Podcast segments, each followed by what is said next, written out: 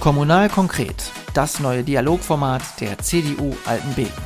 Gemeinsam mit unseren Gästen reden wir über Politik, Persönliches und die drei Ortsteile Altenbeken, Buke und Schwanein.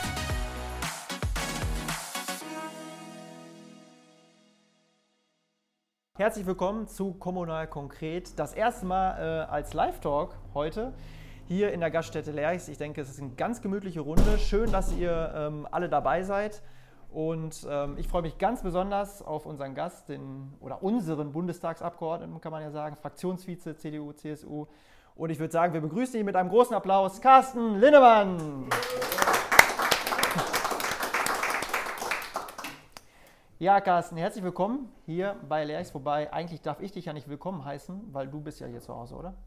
Ja, vielen Dank, Jonas, für die Einladung. Ja, hier ist mein Zuhause, muss ich echt sagen. Hier bin ich am liebsten, wenn ich hier ein Bier trinke und Skat spiele mich dann auf die Karten konzentriere und einfach mal zwei, drei Stunden Politik vergesse, dann geht es mir am besten. Und dass das nicht äh, gelogen ist, sieht man daran, wir beide haben ein schönes Bierchen vor uns stehen. Ich würde sagen, wir stoßen einmal an. Ähm, genau, und später dann, kommen meine Freunde, mit denen ich dann Skat spiele. Genau, und dann läuft es nämlich auch besser. Ja. Wunderbar. Ähm, ja, erst neulich habe ich gesehen, ein Videoporträt von dir. Ähm, und da hast du nochmal bekräftigt. Videoporträt. Dein, ja, genau, mit der JUOWL. Schönes ah, ja. Video in der Bentler Arena. Erinnerst du dich? Ich erinnere mich sehr gut. Warte immer noch auf die Einladung vom Plus-Ecke Schwanei, dass wir das da auch mal machen. Ja, das wäre wunderschön. Und ähm, da hast du auch nochmal gesagt, der Lieblingsort ist Schwanei, ist ähm, Lerchs, hier bei Alex, wo wir heute sitzen ähm, und den Podcast aufnehmen dürfen. Und die Frage wäre, was dein Lieblingsort eigentlich zu dem macht, was er ist. Ja, hier bin ich halt Carsten, ne? hier bin ich aufgewachsen, hier war ich, ja, meine ganze, was weiß ich, hätte bereits schon gesagt Kindheit, ähm, Jugend auch danach und bin mit dem Inhaber hier, mit dem Alex Ahrens befreundet und ähm, hier nehme ich die Leute als Carsten wahr. Natürlich sagt man mal, ey, ich habe ein politisches Problem und so und das finde ich auch völlig in Ordnung, wenn ich dann angesprochen werde, aber hier sieht man mich in erster Linie als Mensch und in Berlin ist es eher gegenteilig. Da ist man ein Subjekt, das muss funktionieren Freunde gibt es da nicht so richtig. Ich glaube, Politiker, die sagen, das sind Freunde von mir, die lügen. Das ist schon ein Haifischbecken und deshalb tut es gut, wenn man dann so eine Wohlfühloase hat wie hier bei Lerchs in Schwanei. Mhm. Einige sprechen ja auch vom äh, Mythos Lerchs. Ähm, wann bist du mit dem Mythos Lerchs das erste Mal in Berührung gekommen? Weißt du das noch? Ja, eigentlich über den Fußball, muss man schon sagen. Ich habe ja bis zur A-Jugend gespielt. Für die erste Mannschaft hat es dann nicht mehr gereicht. Und dann bin ich zur äh, Bundeswehr gegangen und vieles mehr. Und beim Fußball haben wir uns dann hier getroffen und ähm, haben dann auch hier damals, wo ich mit von der Partie war, eine Thekenmannschaft aufgemacht, die es ja heute noch gibt. Lerch Soccer. Genau, ja. Super Soccer. Super Soccer, genau. Genau, und ähm, ja, so bin ich hier mit Lerchs verbunden. Kannst du eigentlich noch Fußball spielen oder verlernt man das irgendwann? Nee, ich kann es noch. Ich hatte erst vorletzte Woche hatte ich ein Spiel in Nauen in der Nähe von Berlin. Da hatten wir so ein Benefizspiel. Den habe ich auch mitgespielt, aber ich spüre einfach, ich jogge sehr gern. Aber wenn ich beim Fußball so zwei, drei Sprints macht, mache, dann bin ich voll fertig. Äh, brauche erst mal zwei, drei Minuten. Das ist schon krass. Und deswegen, ähm, ich wollte mir morgen mal das Spiel ansehen, ähm, Altenbeken gegen Schwanei. Und äh, wenn du dann diese jungen Leute siehst, ich glaube, das Durchschnittsalter, hat Patrick Dierichs mir gesagt, ist 20 hier in Schwanei. Ja, dann merkst du erstmal, wie alt du geworden bist. Mhm. Welche Position war deine? Rechtes Mittelfeld. Rechtes Mittelfeld. Ja. Für, äh, also politisch auch rechtes Mittelfeld? ja, in Deutschland haben ja, immer, haben ja immer viele ein Problem mit dem Begriff rechts, aber wenn man ihn so sieht, rechts wie links, was ich richtig finde, und sich klar abgrenzt von Rechtsradikal und Rechtspopulismus, äh, würde ich sagen, ja, äh, politisch auch. Ähm, ja, ich hätte noch eine Frage, wo es sich eigentlich bequemer äh, sitzt, im Sessel bei Markus Lanz, auf dem Hocker bei Frank Plasberg oder dann doch auf dem ehrlichen Holzstuhl bei Alex? Ja, die Frage ist ja einfach. Natürlich bei, natürlich bei äh, Alex. Ähm, Herr Plasberg ist völlig okay. Man muss halt wissen, diese ganzen Talkshows, die werden ja genau so konzipiert, dass keiner als Gewinner richtig rausgeht. deswegen sorgen die ja genau für Gesprächspartner, die es genau anders sehen als du. Lanz ist schon eine Herausforderung. Ich weiß gar nicht, war ich jetzt vier, fünf Mal. Ich habe jetzt auch ähm, Anfragen vor der Wahl bekommen. Das ging einfach nicht, das Wahlkampf, die habe ich auch abgelehnt und nach der Wahl werde ich wahrscheinlich mal wieder bei ihm sein. Auf der einen Seite denke ich immer, wenn du dann da raus bist, warum tust du dir das eigentlich an? Weil der immer reingeht, immer ins Wort, komischerweise nur bei Politikern. Ähm, aber irgendwie, wenn dann die Anfrage kommt, ist es doch immer eine Herausforderung und ich schätze ihn auch als Mensch. Er ist in Ordnung. Es gibt ja danach dann immer noch so eine After-Party, wo man dann nochmal ins Gespräch kommt. Also Lanz ist wirklich eine Herausforderung. Ich glaube, wenn man Lanz einigermaßen besteht, dann besteht man auch die anderen Formate. Mhm. Besonders fies wird es dann, wenn Sascha Lobo neben einem sitzt, ne? der ja nur dafür da ist, um immer pro zu provozieren. Ne? Und also, wie du gerade gesagt hast, da wird ja, dem fällt er ja dann nicht ins Wort, sondern nutzt ja die Provokation sozusagen dann, ähm, ja, also, und ich stelle es mir unglaublich schwierig vor, ähm, da immer angemessen darauf zu reagieren, weil man ja weiß, es ist so konzipiert, er sitzt jetzt da, um mich herauszufordern. Wie geht man damit um? Man weiß das vorher, man bereitet sich vor. Ich habe ein Team, ein enges Team. Komischerweise heißt das Montagsrunde. Es sind fünf Personen, weil wir uns früher mal montags getroffen haben. Heute sprechen wir auch dienstags oder donnerstags. Seit Corona gibt es ja auch Videokonferenzen. Das heißt aber trotzdem Montagsrunde. Und eine Person in der Montagsrunde macht dann immer eine Gegnerbeobachtung. Mhm. Und dann bin ich schon einigermaßen gut vorbereitet und weiß genau, wer meine Gesprächspartner sind. Und bei Sascha Lobo weiß ich dann auch, er geht dann voll rein. So ist die Sendung konzipiert. Ähm, aber gut, damit muss man halt klarkommen. Wie anstrengend ist das? Also ich stelle es mir vor, wenn ich da rausgehe. Also manchmal ist es ja nach dem Podcast schon so, dass man irgendwie so ein bisschen ähm, erstmal durchatmen muss danach und das ist natürlich auf einer ganz anderen Ebene. Ist das so ein Cognitive Overload, wo man danach erstmal völlig platt ist oder wie kann man sich das vorstellen? Es geht eigentlich. Ähm, ich lasse in der Regel einen Flugmodus im Handy erstmal an. Mhm. Ich mache das nicht ähm, aus, weil du kriegst natürlich extrem viele Nachrichten. Gerade ARD, ZDF hat immer noch eine sehr starke und große äh, Reichweite. Und dann ist es schon so, dass ich ein Bier trinke und vielleicht auch ein Glas Rotwein mache ich dann ganz gerne nach so einer Sendung, weil man dann runterfährt. Und dann sitze ich meist im Taxi, fahre dann zurück von der Sendung und dann mache ich meinen ähm, Flugmodus aus. Und dann kommen die ganzen Nachrichten. Und das ist auch mal ganz interessant. Die meisten, weiß ich nicht, nehme ich an und freue mich auch, aber ich weiß ganz genau, auch wenn ich jetzt eine schlechte Performance hat, würde der auch sagen, Mensch, du warst gut. Also ich freue mich am meisten über ein Feedback von Menschen, die fernab meiner Partei sind, wirklich aus dem, aus dem ja, Leben, die jetzt nicht Parteimitglied sind und wo ich weiß, die melden sich kaum bei mir. Und wenn die sich dann mal melden, dann schätze ich das sehr, vor allem wenn es Kritik ist. Also die nehme ich schon an und äh, überlege dann, wie geht man damit um und was mache ich beim nächsten Mal besser, auch mit meinem Team. Gibt es danach eine Teamrunde am nächsten Tag? Dann halte ich die erste Viertelstunde meine Klappe ja, dass man nicht gleich rechtfertigt und sagt, ja, ich habe das aber so gemeint, sondern dass man die Kritik wirklich annimmt. Das muss man lernen, das musste ich auch lernen, aber nur so, glaube ich, kann man sich verbessern. Mhm. Du hast äh, gesagt, dass ähm, man gut vorbereitet wird oder du wirst von deinem äh, Team gut vorbereitet. Jetzt war es ja so, dass ähm, Armin Laschet von äh, Klaas ähm, ja, in der Show von Kindern interviewt wurde, die natürlich so instrumentalisiert gesteuert waren.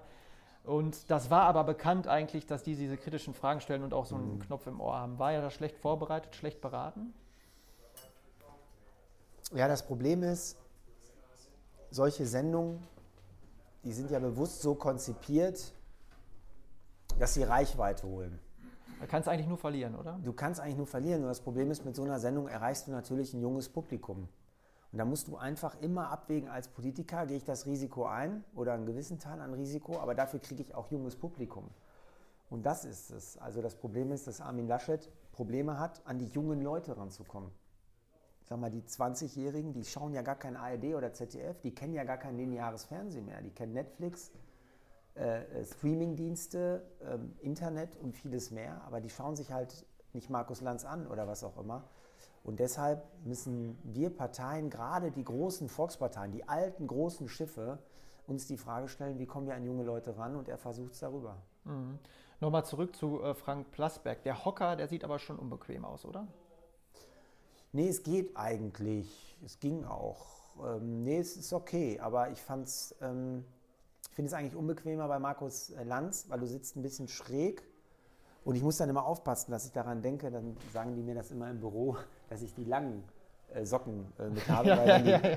wenn die ähm, Hose dann so hoch geht, ja, heute habe ich so. Aber heute hast du schöne, schöne Socken, ja. muss man sagen. Ein bisschen, bisschen, was gewagt heute hier, oder? Ja, was heißt gewagt? Nee, ich freue mich immer, wenn du immer Anzüge anhast, äh, dann freust du dich einfach, wenn du einfach mal Klamotten anhast, wo du dich drin wohlfühlst. Und Ja. Ich dachte, heute kann ich das hier machen. Ich kann das ja mal übersetzen. Also Hoodie, Jeans, äh, gemütliche Socken. Also sieht sehr bequem aus, wie diese ganze Runde hier eigentlich.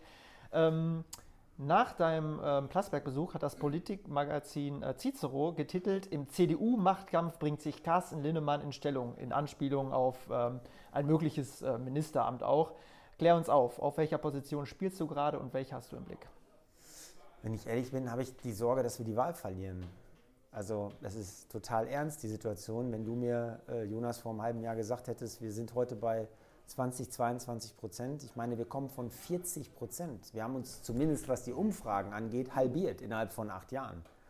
Das heißt, ich mache mir echt Sorgen ähm, um den nächsten Sonntag, weil eigentlich habe ich auf diese Situation jetzt gewartet. Ähm, die Menschen wissen, es kann so nicht weitergehen. Corona hat das auch gezeigt. Ja, da standen irgendwie Faxgeräte eben nicht im Heinz-Nixdorf-Museum, sondern in deutschen Gesundheitsämtern. Wir haben den Digitalunterricht nicht organisiert und vieles. Und jetzt ja, versagen wir. Und da halte ich jetzt gegen, und zwar mit voller Wucht. Ähm, und ich erlebe am aktuellen Rand, dass es seit drei, vier Tagen äh, einen Stimmungswechsel gibt. Vielleicht ist es Einbildung oder ich rede es mir schön, aber ich nehme es objektiv so wahr. Mhm. Aber dass du Ambitionen hast, sage ich jetzt einfach mal so, ähm, wird auch darin ersichtlich, dass die äh, Kollegen von äh, Steingarts Morning Briefing äh, dich ja auch schon zu Gast hatten und ähm, ja auch immer wieder mal so ein bisschen in Richtung Ministeramt gesprochen haben. Also jetzt unabhängig, ob es äh, realistisch ist in der aktuellen Stimmung. Ähm, ich weiß, dass du auch großer Steingart Morning Briefing Fan bist. Warst du denn schon mal da auf dem Schiff? Genau, da war ich schon zwei, dreimal und der Gabor Steingart stellt dann auch diese Fragen. Natürlich würde ich gerne mal das ein Ministeramt ausüben und mehr Verantwortung übernehmen. Aber es muss auch passen.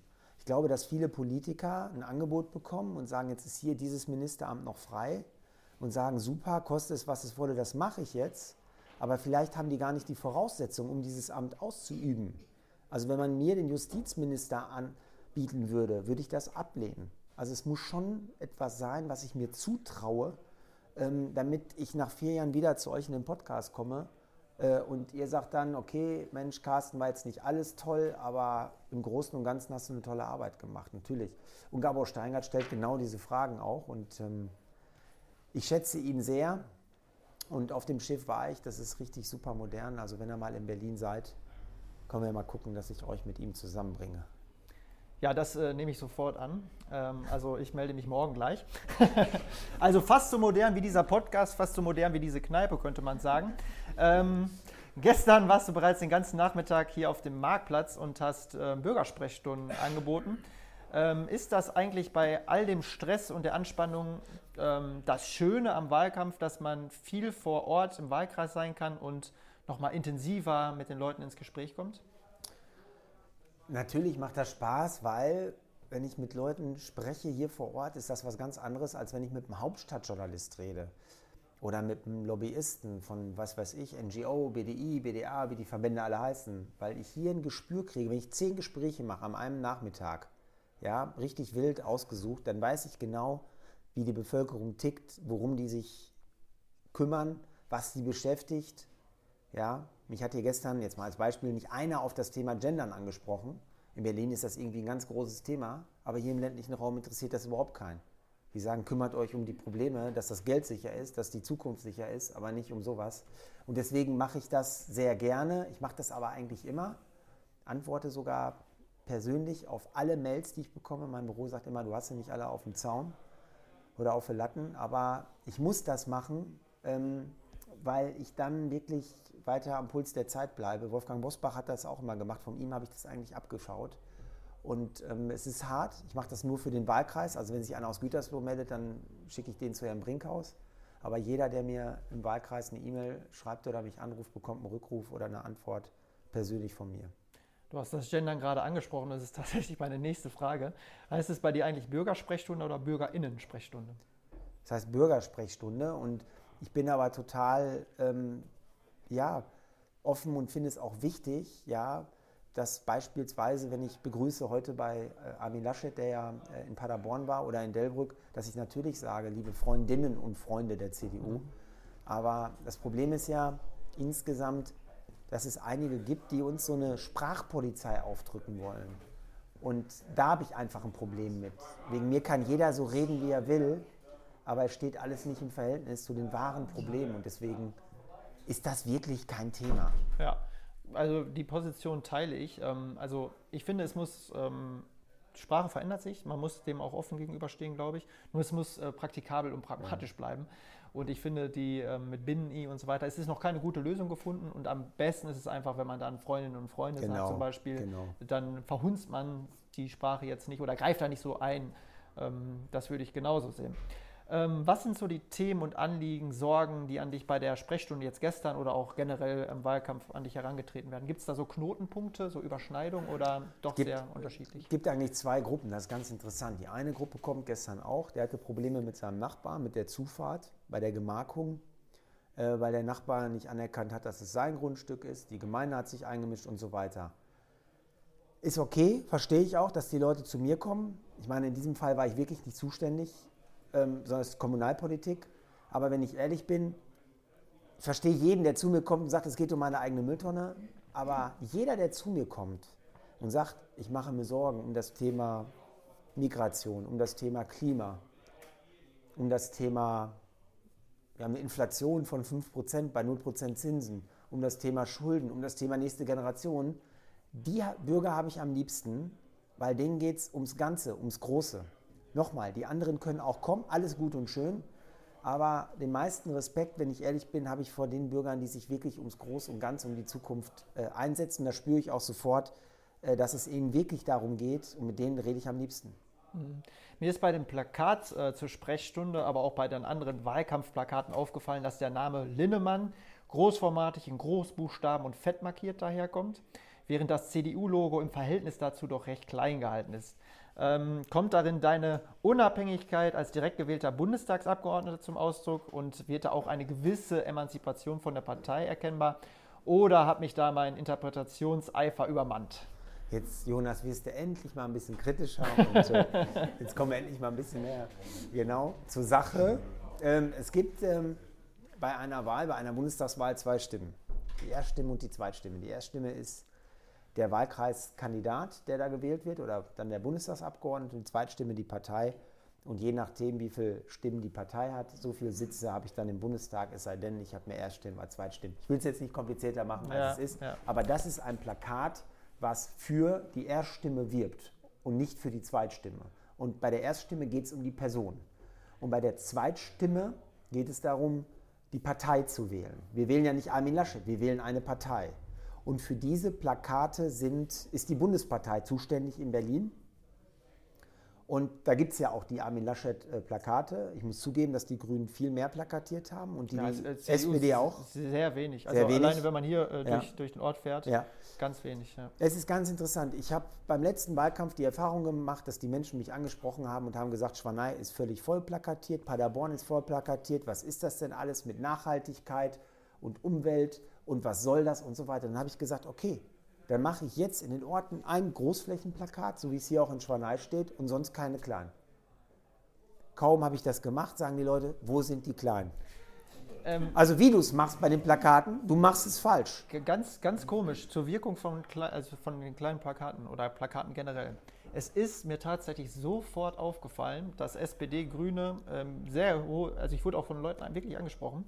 Und ich glaube, Plakate haben auch eine gewisse Wirkung. Äh, hätte ich jetzt auch nicht gedacht. Erst durch das Fehlen ist es mir wirklich ähm, aufgefallen. Also ähm, vielleicht hat man, also es war ja auch, wenn ich das richtig verstanden habe, von der äh, Bundes-CDU auch so, so gewollt. Ähm, aber es war auch noch eine andere Zeit, ne, als man das beschlossen hat, oder? Also nochmal, bei Plakaten ist ja auch bei den, bei den Bildern. Du hast die einen, die sagen, Carsten, wie guckst du denn auf den Bild? Die anderen auf den. Die anderen sagen, jetzt hast du da einen Spruch stehen, der ist so klein, den können wir gar nicht lesen, wenn wir mit dem Auto herfahren. Ja? Wenn ich dann aber einen großen Spruch habe, was weiß ich, auf geht's oder Sonntag geht's zur Sache, dann sagen sie, wie trivial ist das denn, wie platt? Also Oder jedes, in einem Deutschland, in dem wir gut und gerne leben. Genau, das ist mir auch zu, das ist mir auch äh, äh, zu platt. Ähm, nein, ich habe es dann so gemacht, dass ich, dass ich alle Ortsunionsvorsitzenden angesprochen habe. Im, äh, wir haben so 60, 70 im Kreis Paderborn und habe gesagt, ihr müsst es entscheiden. So habe ich es übrigens auch in Schwanei gemacht. Ähm, ich habe auch hier äh, rumgefragt. glaube, hier habe ich mit Hermann Strieve gesprochen und auch der hat gesagt, nee, alles gut, wir lassen das so. Es gab andere, Altenbeken zum Beispiel. Altenbeken zum Beispiel, Altenbeken hat gesagt, wir möchten gerne äh, sechs Plakate haben, haben die die bekommen und fertig. Wo wir beim Verhältnis zur Partei sind. Heute war Armin Laschet in äh, Delbrück-Steinhorst. Ähm, die haben sogar extra ihr Schützenzelt dafür aufgebaut, glaube ich. Als der Parteivorsitzende und Kanzlerkandidat äh, hier in deinem Wahlkreis. Ihr wart gemeinsam auf der Bühne.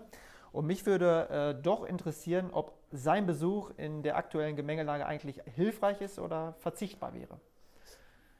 Armin Laschet ist ein Phänomen, das ist für mich offenkundig, weil ich kenne niemanden, der ihn kennengelernt hat oder auf einer Großveranstaltung gehört hat, der danach enttäuscht war. Die Leute sagen zu mir, Mensch, das ist ja, der menschelt ja, dem nehme ich das jetzt ab.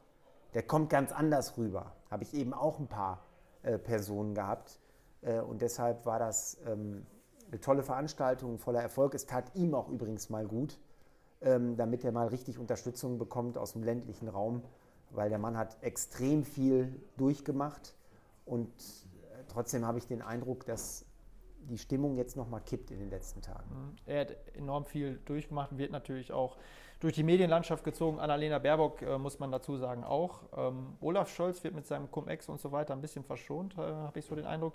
Ähm, aber merkt man ihm Weil es keiner versteht. Ja, aber. Ja, frag mal hier im Raum, also will jetzt keinem zu nahe treten, aber ich weiß ja. nicht, wie viele Cum-Ex-Geschäfte, selbst ich tue mich verdammt schwer damit, das zu erklären. Und wenn du die Dinge nicht erklären kannst, dann wird es echt schwierig. Ja. Vielleicht kann man so erklären, dass es Steuerbetrug ist. Ja.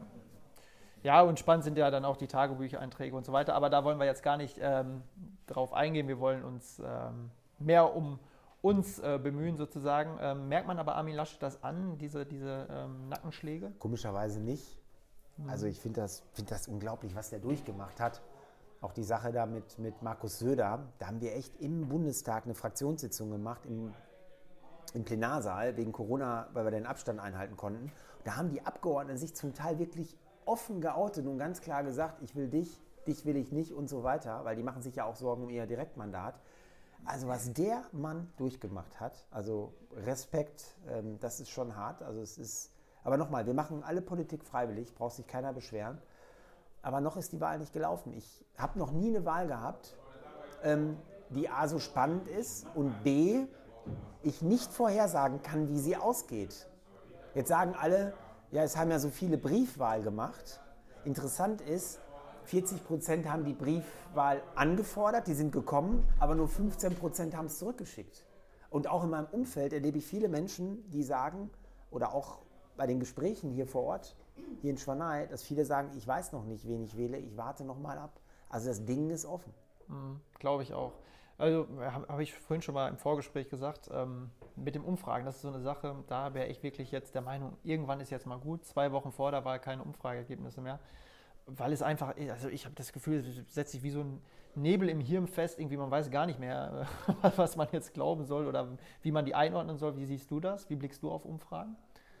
Jeder Politiker lügt. Der sagt, ähm, Umfragen sind nicht wichtig, sondern der Wahlabend ist wichtig.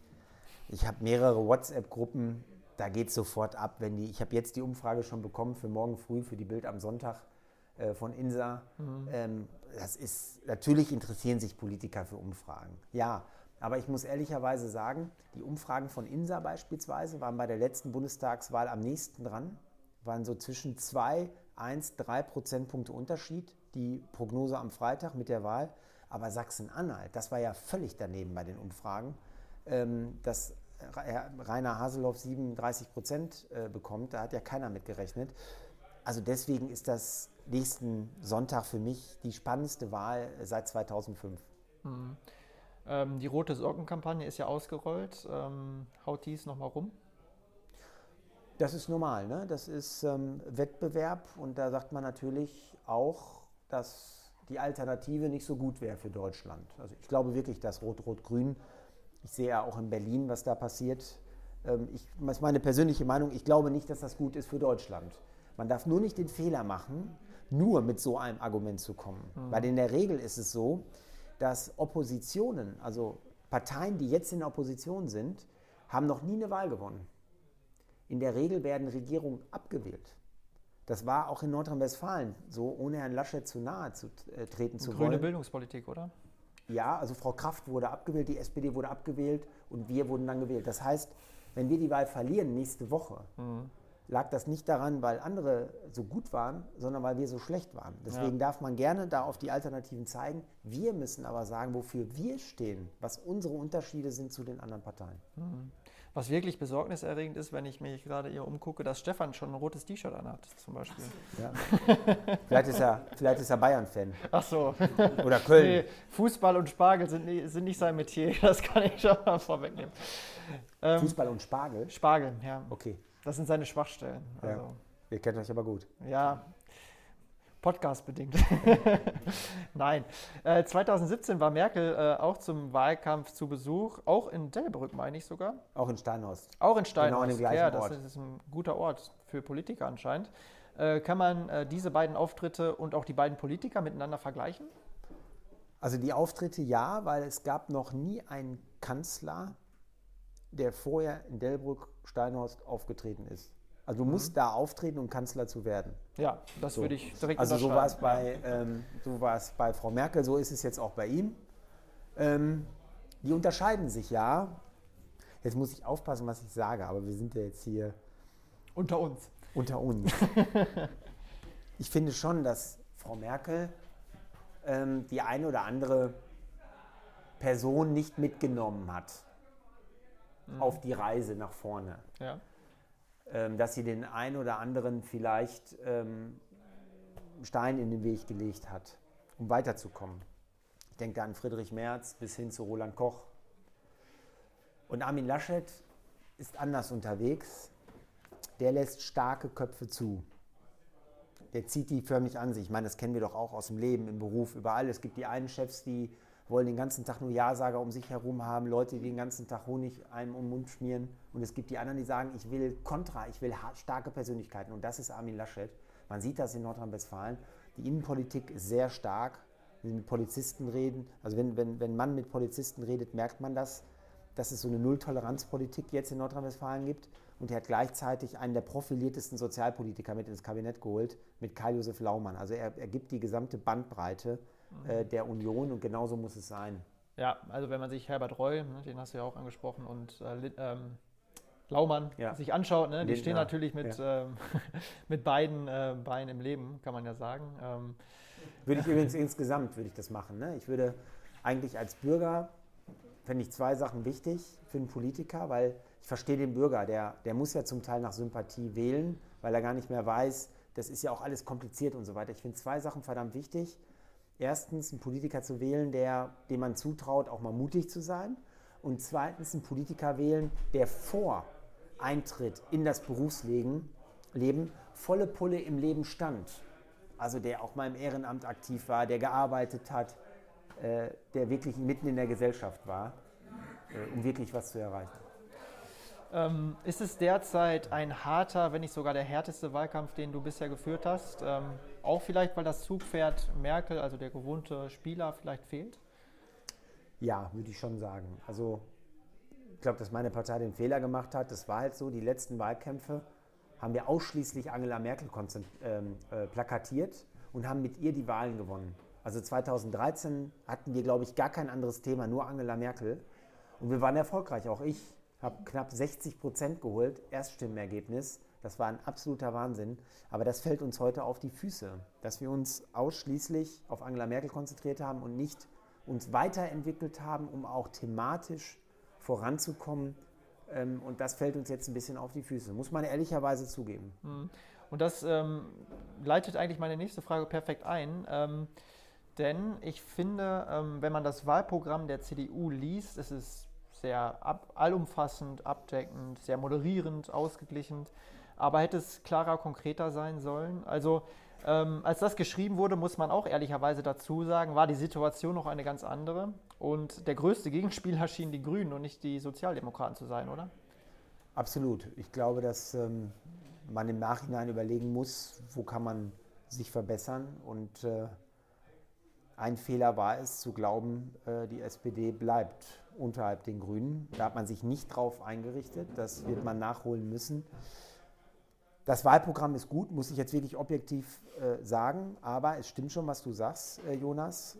Man muss dann fünf, sechs Punkte herausarbeiten und nicht nur, wir wollen ein schönes Deutschland oder wir wollen was für Klima tun, für die Flutopfer, das wollen alle, sondern du musst Punkte finden, wo du dich wirklich konkret unterscheidest von den anderen Parteien. Also wir haben eben über das Thema Gender mhm. gesprochen. Das ist ein konkreter Unterschied.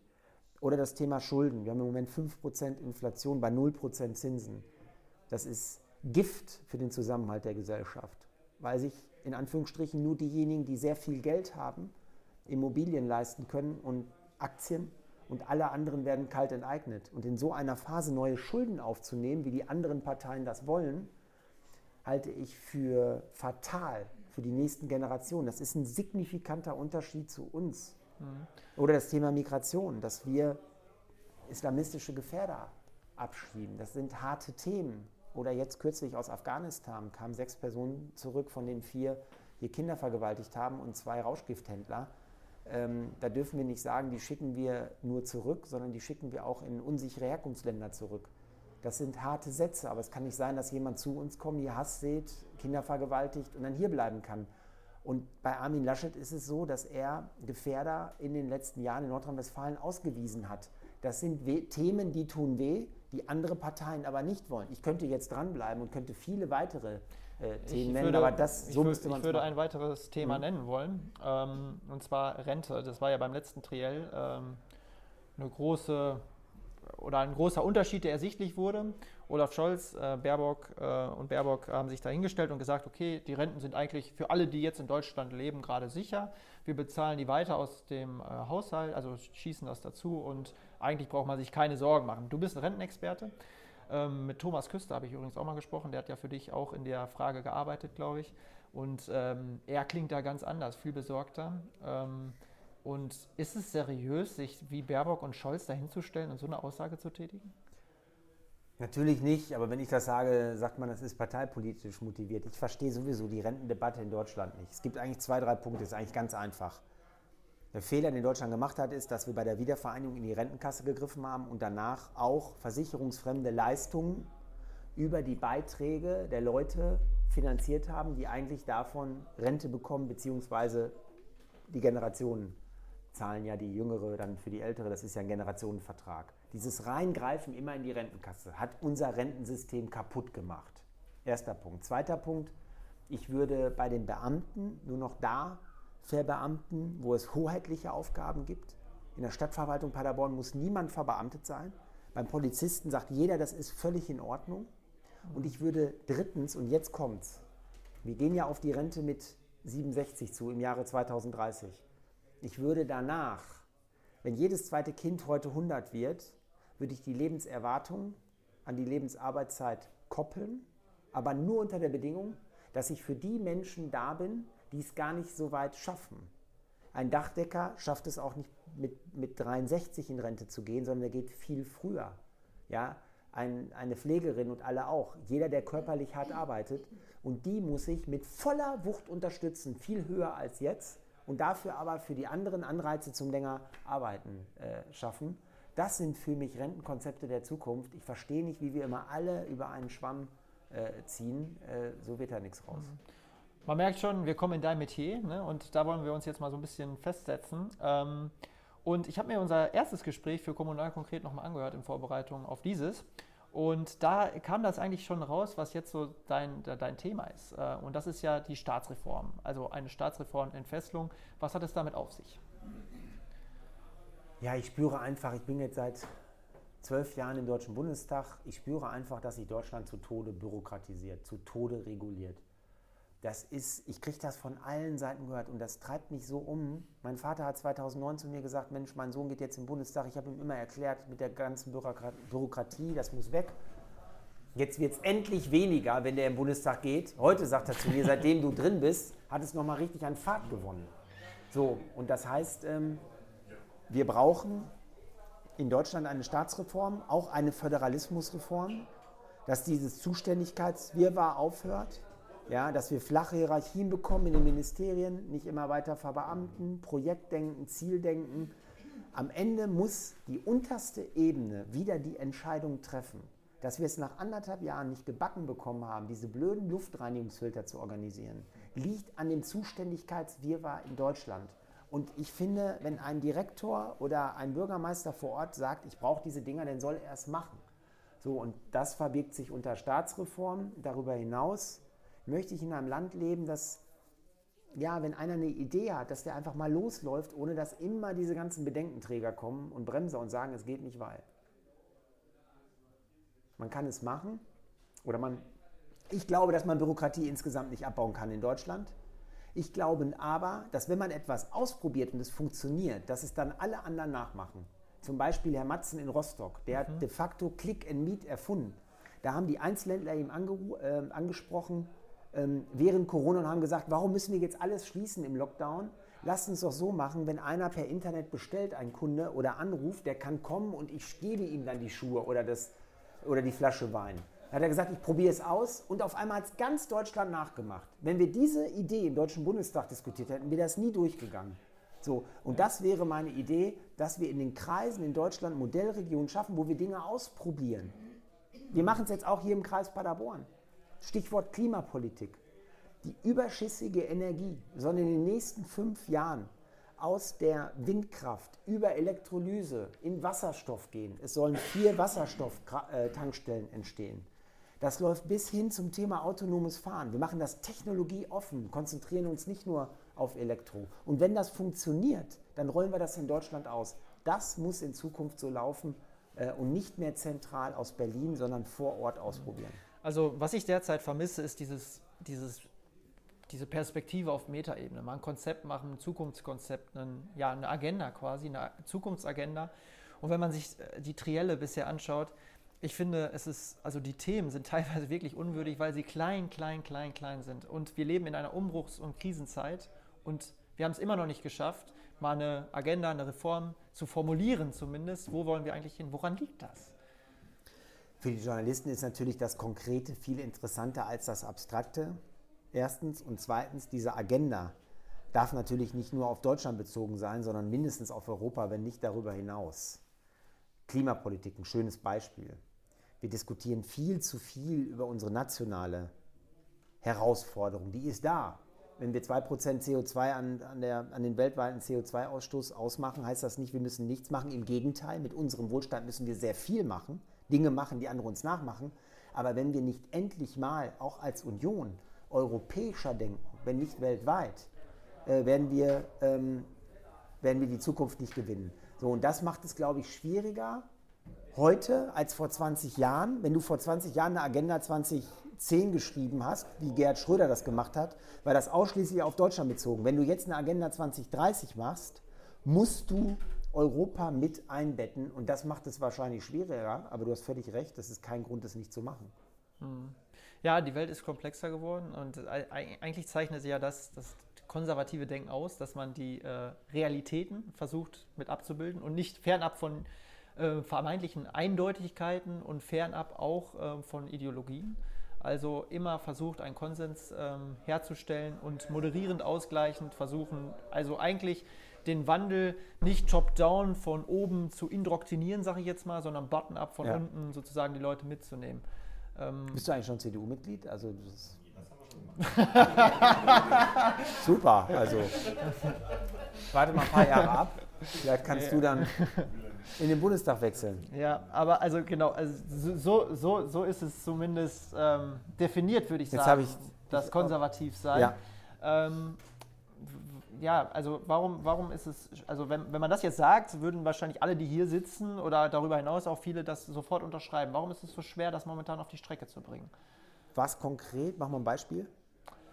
Ähm, ja, also zum Beispiel die Grünen ähm, mit der Klimapolitik, die sozusagen ähm, das natürlich als ihr Thema heranziehen, ähm, natürlich auch ähm, zu Recht aber dann sehr ähm, reduzieren, sehr vereinfachen, wie ich finde, ohne die gesellschaftlichen Realitäten manchmal komplett mit dem Blick zu haben, sondern vereinfachen und ideologisch so ein bisschen geprägt sind und in diese Richtung gehen dann einfach und andere Sachen, andere Faktoren außen vor lassen. Und da tut sich ja dann eine Partei wie die CDU schwerer mit, weil sie versuchen ja natürlich die gesamte Gesellschaft mitzunehmen und nicht nur einen kleinen Teil.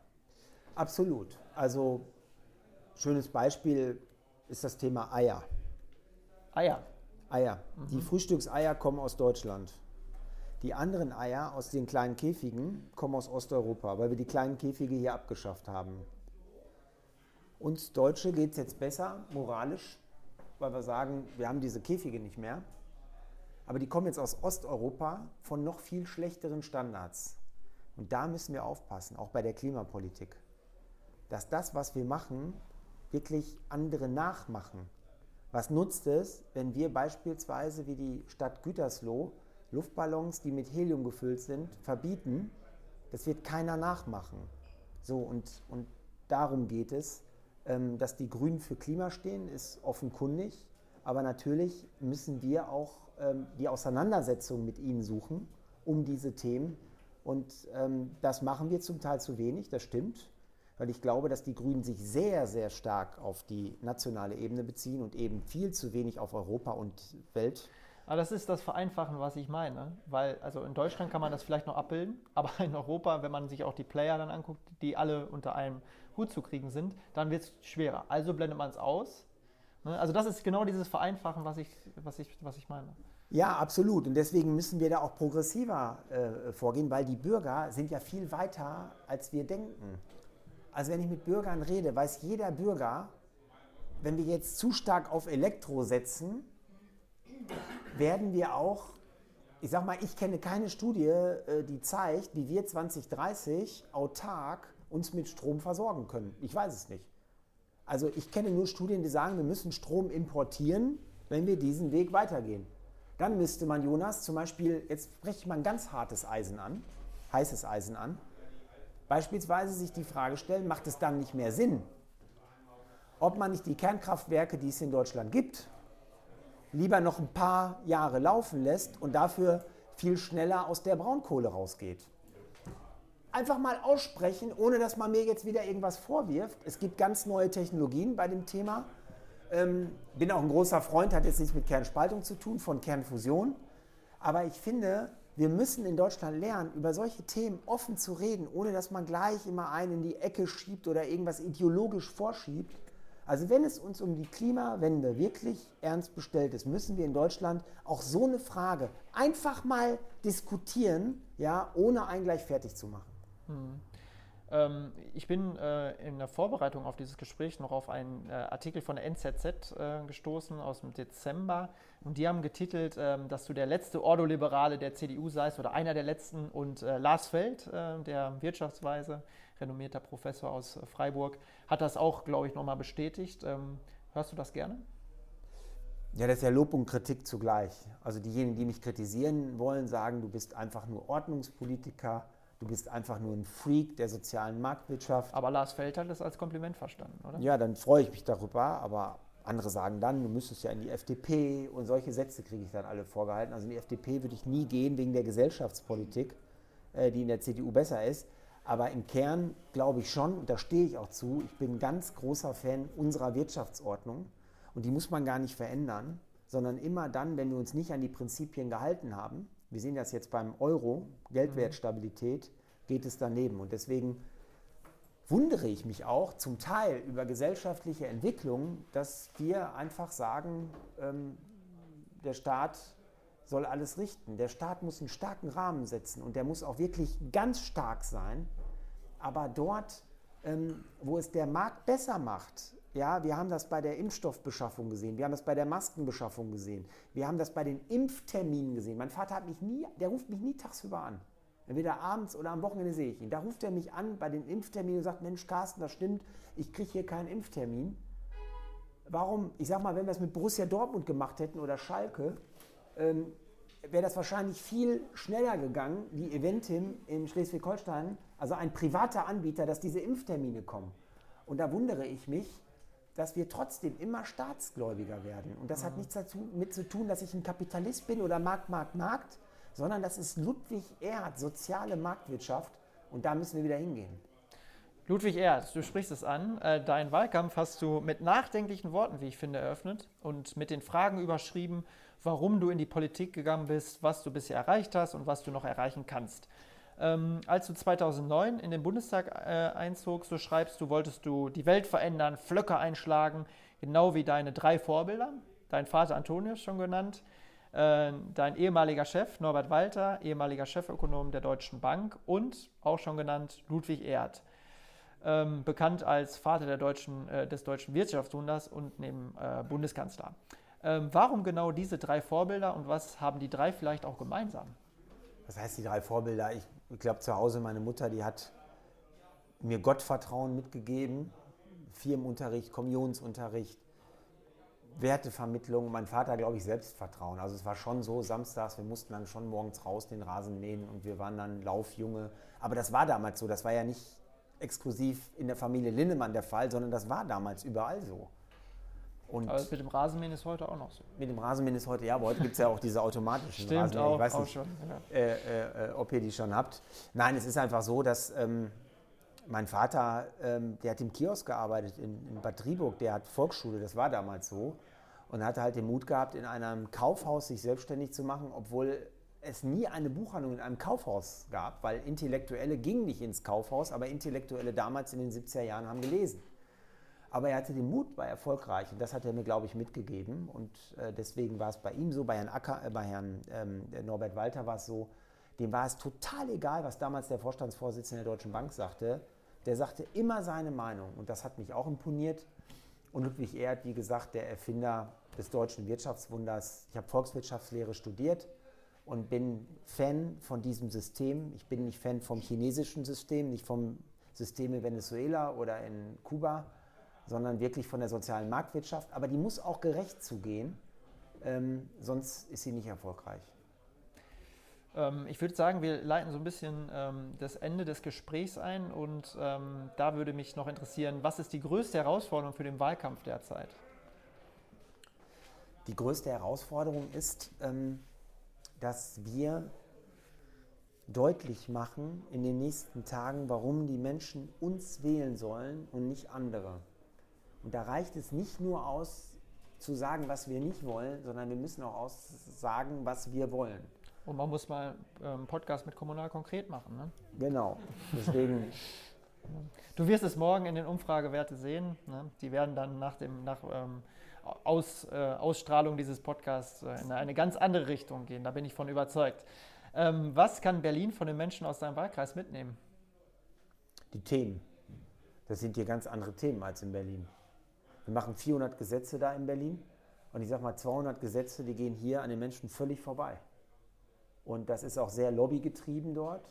Ähm, wenn ich sehe, auch diese ganzen Lobbyisten, ich will das gar nicht schlecht machen, Demokratie ist das wichtig, auch ich brauche Lobbyisten. Wenn es um Organspende geht, ja, da rede ich auf der einen Seite mit der katholischen Kirche und auf der anderen Seite mit dem Ärzteverband, um beide Positionen zu haben. Aber es ist schon so, dass die Menschen hier, wenn ich hier mit Leuten rede, die fragen mich als erstes bezahlbaren Wohnraum. Ja, wie ist das mit meinen Kindern? Kriegen die noch ein Grundstück? Können die das überhaupt bezahlen? Kann ich überhaupt noch bauen? Das, so, so. Wie ist das mit der Schule? Jetzt Corona. Ich will, dass meine Kinder wieder vernünftig zur Schule gehen können. Das, das, also das sagt keiner zu mir da in Berlin, weil es da keine Kinder gibt, um es mal zugespitzt zu formulieren in dieser Berliner Glocke da im Deutschen Bundestag. Und das ist einfach der Unterschied. Und deswegen kann ich nur jedem Hauptstadt, ich sage jedem Hauptstadtjournalisten, Sie sind herzlich eingeladen, mitzukommen ins Paderborner Land. Einfach mal einen Tag mit den Leuten zu reden. Ich mache denen ja auch gar keinen Vorwurf, aber es ist einfach ein Unterschied, mhm. ähm, ob ich in Berlin City, in Berlin Mitte lebe oder ja, im ländlichen man Raum. Man kreist da immer um die gleichen Themen und dann hat das so eine Spiralbewegung, man kommt aus dieser Spiralbewegung, glaube ich, nicht mehr raus. Ne? Also es ja. wird dann in, die Spirale dreht sich da immer weiter. Ähm, du betonst auch immer wieder, dass du zwar Politik machen willst, äh, motiviert und ambitioniert, aber nicht bis zur Rente, weil ansonsten auch deine Unabhängigkeit ähm, so ein bisschen verloren geht, die der, der dein Wahlkreis äh, bislang immer gegeben hat, ähm, weswegen du deine Meinung auch immer deutlich und klar sagen konntest und kannst, unabhängig von irgendwelchen Parteilisten. Du hast dich jetzt auch jetzt ja wieder auf keine Liste setzen lassen. Hast du einen Zeithorizont für dich schon definiert? Also nee, das ist ja gefährlich, weil Schluss dann, ist? dann fragst du mich in dann will ich in acht Jahren Bundeskanzler werden, dann sagst du, nee, Carsten, deine Zeit ist jetzt abgelaufen. Genau, und ich habe ja es, blöd. Und ich hab es auf Band, würde ich sagen. Genau, das wäre ja blöd. Nein, ähm, dieser Job ist schon brutal, muss man einfach sagen. Der private Preis dessen, was ich mache, ist sehr, sehr hoch. Aber nochmal, mich zwingt keiner dazu. Ich habe auch, hoffe ich, man merkt es ein bisschen, Jonas, eine gewisse Leidenschaft auch. Es macht mir Spaß. Aber ich habe immer gesagt, wenn ich die sehe, ich treffe mich mit Wolfgang Schäuble zum Beispiel viermal im Jahr, vier Augengespräch, eine Stunde. Ich schätze ihn sehr, wirklich eine tolle Persönlichkeit. Und wenn ich da sitze, dann denke ich immer, das ist hier ein Stück Zeitgeschichte, was vor dir sitzt. Aber ich möchte nicht, ähm, nein, du, du bist, du, du veränderst dich ja auch. Ich glaube oder hoffe, dass ich noch eine gewisse Lockerheit habe. Aber wenn du das da 30 Jahre machst, dann lässt die Lockerheit halt nach. Und deshalb, ähm, es wäre Quatsch, jetzt aufzuhören oder nach der nächsten, weiß ich nicht. Ich will ja noch was erreichen. Aber allein der Umstand, dass ich weiß, ich mache das nicht bis zur Rente, sondern, was weiß ich, gehe danach in die Wirtschaft oder halte Vorträge oder schreibe Bücher, gibt mir die Unabhängigkeit, die ich brauche, die viele Abgeordnete nicht haben. Jetzt stehe ich natürlich unter Motivverdächtigung, weil ich so einen tollen Wahlkreis habe. Ich hoffe, dass ich den auch wieder gewinne nächste Woche.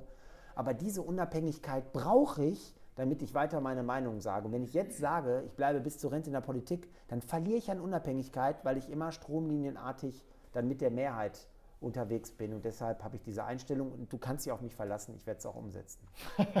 ja, also ähm, deinen persönlichen Zeithorizont, ähm, der ist äh, sicherlich äh, noch nicht am Ende, was Politik angeht. Unser Zeithorizont für dieses Gespräch aber schon. Ähm, War super. Also ja. die Hauptstadtjournalisten, die fragen mich immer viel härter. Ja, ja, ja. Deswegen bedanke ich mich, Jonas, bei dir. Aber du willst ja, dass ich nochmal wiederkomme. Ich, ne? Genau, genau. Ich will ja, äh, dass du wiederkommst. Ähm, die kritischen Fragen, ich habe sie alle umgeblättert. Äh, Nein. Ähm, ich würde sagen, bevor wir schließen, äh, würde ich gerne, und äh, die Fragen aus dem ähm, äh, Publikum natürlich noch gestellt werden, machen wir noch eine Schnellantwortrunde. Oh, das ist gefährlich. Das ist gefährlich, aber auch gut. Hört, auf geht's. Ne? Gut, Zeitung oder Podcast? Beides. Das fängt schon schlecht an. Ja, das ist aber wirklich so. Ist aber wirklich so. Das war jetzt keine Politikerantwort. Okay, versuchen wir es mit der nächsten. Tee oder Kaffee? Neuerdings Tee. Im Wahlkampf auch? Ja, ich trinke sehr viel Grüntee, schwarzen Tee und wenn ich Kaffee trinke, wirklich nur noch eine Tasse am Morgen. Das hört sich, das hört sich äh, gesundheitsbewusst zumindest Ja, an. aber das liegt auch daran, weil ich halt wenig schlafe und dann darf ich nicht übertreiben mit Fastfood und Kaffee. Ja. Gut. Äh, Hemd oder Hoodie? Hoodie. Sommer oder Winter? Sommer. Lanz oder Ilna? Ilna. Ilna? Ja, ist leichter. Ist leichter, ja. aber ja, die, die, weil die immer ins Wort fällt, oder? Nee, ich finde, äh, Maybrit Illner ist leichter als Markus Lanz, ist wirklich Champions League. Okay. Setz dich da mal hin, eine halbe Stunde. Ja, würde ich ja gerne. Und der geht dann immer rein. Ja Nein, Spaß. Also da ist dieses hier Puppenstube gegen. Ja, okay. Wacholder oder Korn? Wacholder. Schwanei. Ja, ja. Buch oder Film? Film. Digital oder analog? Beides, tut mir echt leid. SCP oder FCB? SCP? Dein, dein Pulli spricht heute eine eindeutige Sprache. Äh, Baumgart oder Effenberg? Baumgart. Schreibtisch oder unterwegs? Unterwegs. Volksfest oder Theater? Volksfest. Meer oder Berge? Meer. Und Fleisch oder Fisch? Fisch. Sehr schön. Hätte ich auch genommen und ich würde sagen, äh, diese Runde schließen wir schon mal. Vielen Dank, Carsten. Danke, Jonas. Hat Spaß gemacht. Gut. Gerne wieder. Kommunal konkret, das neue Dialogformat der CDU Altenbeken. Gemeinsam mit unseren Gästen reden wir über Politik, Persönliches und die drei Ortsteile Altenbeken, Buke und Schwanein.